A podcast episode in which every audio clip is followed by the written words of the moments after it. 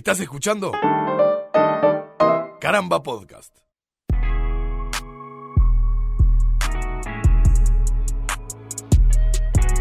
Bienvenidos y bienvenidas a un nuevo episodio de Vuelta por el Universo, un podcast para entusiastas de la ciencia y el espacio, producido por Caramba. Mi nombre es Martín Madruga y hoy los invito a hablar de anillos planetarios, ese agregado, podríamos decir, que tienen algunos planetas que suman un atractivo visual increíble, pero que también nos puede contar cómo funcionan ciertas partes del universo, porque no solo Saturno tiene anillos y no solo hay planetas con anillos en nuestro sistema solar. Antes de empezar, te recuerdo que podés seguirnos en Twitter e Instagram como arroba vuelta universo para estar en contacto con nosotros. Ahí siempre estamos creando contenido para que podamos ver, leer o escuchar partes del universo. También nos ayudas un montón dándole de seguir al canal si nos estás escuchando en Spotify o suscribiéndote si lo haces vía YouTube. ¿Sos una persona de cartas? Sumate a nuestro boletín de forma gratuita y diciendo solo tu nombre y correo electrónico en vuelta por el universo.org barra boletín vas a recibir una edición cada semana con contenido que seguro te interesa. Ahora sí, vamos con el undécimo episodio del podcast De Vuelta por el Universo.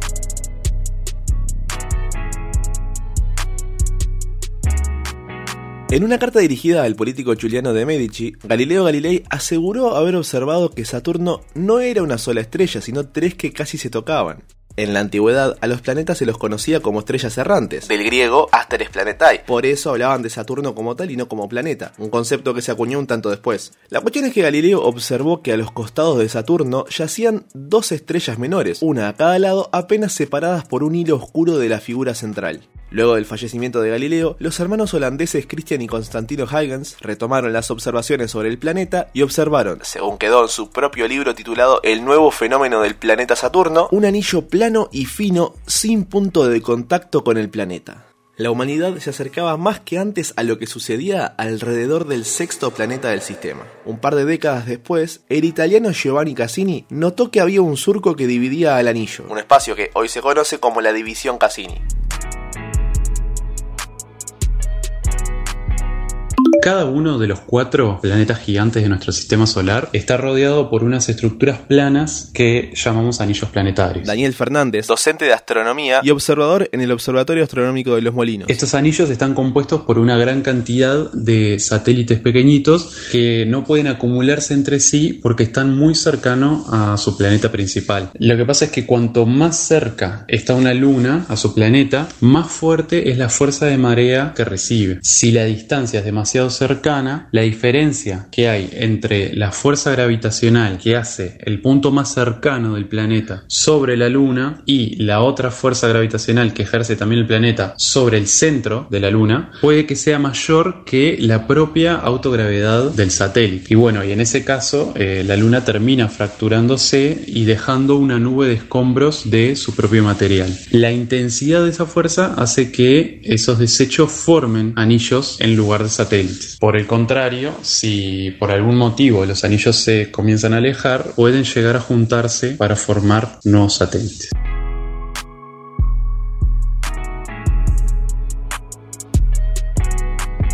Todos hemos escuchado nombrar a Saturno como el Señor de los Anillos, pero en verdad no es el único planeta del sistema con esa característica. Sí es el que la tiene más visible e incluso se puede ver desde casi cualquier telescopio amateur desde el patio de nuestras casas. En 1977, el Kuiper Airborne Observatory, un observatorio de la NASA montado en un avión C-141, quiso estudiar la atmósfera de Urano por el método de ocultación de la estrella, es decir, observar cómo a nuestra vista se distorsionaba esa estrella al acercarse al planeta y en base a eso sacar conclusiones.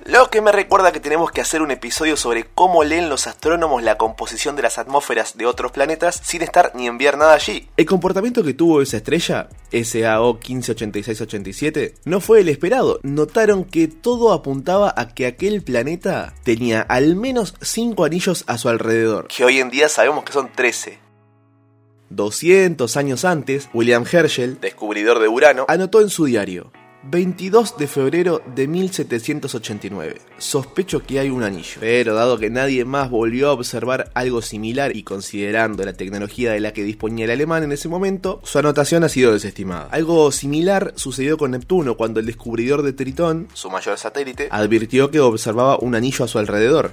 Luego del descubrimiento de anillos en torno a Urano, la idea de que Neptuno tenga los suyos tomó fuerza y todos los telescopios apuntaron hacia allí, pero sin éxito. En 1964, el laboratorio de propulsión jet de la NASA calculó que a finales de la década de los 70 se iba a dar una alineación entre los planetas exteriores del sistema solar que podría ser aprovechada por la entidad para profundizar la exploración mediante sondas. Esta alineación se daría nuevamente dentro de 175 años. Para llegar de un cuerpo a otro en el universo se suele usar la asistencia gravitatoria, que consiste en aprovechar el campo gravitatorio de un cuerpo, como un planeta, para dar un nuevo impulso a una sonda y hasta corregir su rumbo. NASA planteó entonces el Gran Tour, un viaje que iría desde la Tierra hasta Plutón usando precisamente la asistencia gravitatoria. La misión contó con dos sondas, Voyager 1 y Voyager 2. La 1 despegó en septiembre de 1977, llegando a Júpiter en enero del 79 y a Saturno en agosto del 80, y la 2 despegó un mes después que su hermana y llegó a Júpiter en abril del 79 y a Saturno en junio del 81. Su viaje continuó y en noviembre del 85 alcanzó a Urano y en junio del 89 llegó a la órbita de Neptuno. Los cálculos del Gran Tour eran correctos, ahora la humanidad estaba recibiendo información y fotografías, la redundancia, de los planetas más lejanos pero bien de cerca. Gracias a la Voyager 2 y las imágenes que envió a casa, se confirmó que Júpiter tenía un sistema de anillos, algo que estaba bajo sospecha gracias a unos cálculos realizados a partir de mediciones de radiación efectuados por la sonda Pioneer 10 en 1974. Júpiter tenía el tercer sistema de anillos confirmado en nuestro sistema. Años después, y gracias a las imágenes que mencionábamos de la Voyager 2, se confirmó que el octavo planeta del sistema también tenía anillos, poco densos, mayormente compuestos de polvo, pero anillos en fin. Júpiter, Saturno, Urano y Neptuno los cuatro gigantes del sistema solar contienen anillos a su alrededor, algunos observados mediante primitivos telescopios, otros desde observatorios aerotransportados y otros por sondas interplanetarias. El estudio de estas estructuras puede contener claves para comprender mejor algunas cuestiones de la formación de sistemas planetarios y los cuerpos en ellos. Un sistema de anillos es un laboratorio que puede dar pistas sobre otros procesos que suceden en el universo, como son las formaciones de los sistemas estelares. Estar cerca de estas estructuras ayuda a comprender eh, a los discos de gas y polvo que potencialmente forman planetas en otras estrellas que están claramente mucho más lejos de nosotros que los planetas gaseosos. Su investigación puede incluso eh, aplicarse a comprender la rotación de las galaxias espirales en donde muchos cuerpos independientes orbitan un objeto central. Hasta el momento solo se conoce un caso de un exoplaneta que posee anillos, y es el que orbita a la estrella J1407, a 434 años luz de distancia de la Tierra. Un equipo de la Universidad de Rochester en Estados Unidos, liderado por el profesor Eric Mamachek, aprovechó un eclipse para estudiar al exoplaneta y así detectó en 2012 la presencia de un sistema de anillos. Según él, sería de hasta 200 veces el tamaño del de Saturno. Matthew Kenworthy, del Observatorio de Leiden en Países Bajos, profundizó en el estudio de este exoplaneta y determinó que su sistema posee 37 anillos en un diámetro total de 120 millones de kilómetros. A ver, la distancia de Mercurio al Sol es de 57 millones de kilómetros, de Venus al Sol es de 108 millones, de la Tierra al Sol 149 millones, y los anillos de J1407b tienen un diámetro de 120 millones. Probablemente en el futuro se descubran más exoplanetas con sus propios sistemas de anillos, podamos profundizar en el estudio de los del sistema solar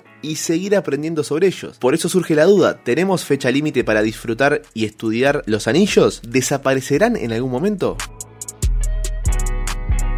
El futuro de cada sistema de anillos de cada planeta va a ser independiente, pero en general hay dos posturas, una en la que se consideran que tienen una duración, cierta duración temporal, y bueno, que debido a diferentes factores van a existir por unos pocos millones de años. Esto es eh, poco tiempo considerando que el sistema solar tiene 4.500 millones de años de antigüedad. Y por otro lado, se cree que eh, existen otros procesos de reciclaje que pueden volverse lo suficiente suficientemente estables como para hacer que estos anillos duren mucho más tiempo. Cuando ocurre una colisión cercano a un anillo, la nube de escombros eh, repone y renueva parte del material circundante que hay cercano al planeta. Unos pocos millones de años. Y eso que hace 400 y poco desde que la humanidad tuvo el primer indicio de la existencia de anillos. ¿Qué sucederá a futuro? ¿Los anillos de Saturno colapsarán hacia el planeta? ¿Se reagruparán con los satélites? ¿O existirán por todo lo que dure el sistema solar? Si te gustó este podcast, recordá que podés escuchar todo el resto del catálogo en Spotify, Apple Podcast o nuestro canal de YouTube. Seguinos ahí para no perderte de ningún estreno. ¿Querés recibir en tu casilla de correo novedades, consejos para observar el cielo nocturno e infografía? Suscríbete gratis a nuestro boletín en vuelta por el universo.org barra boletín. Y si querés ya que estás, dale seguir en Twitter e Instagram arroba vuelta universo para estar en contacto con nosotros. Mi nombre es Martín Madruga y esto fue un nuevo episodio de Vuelta por el Universo.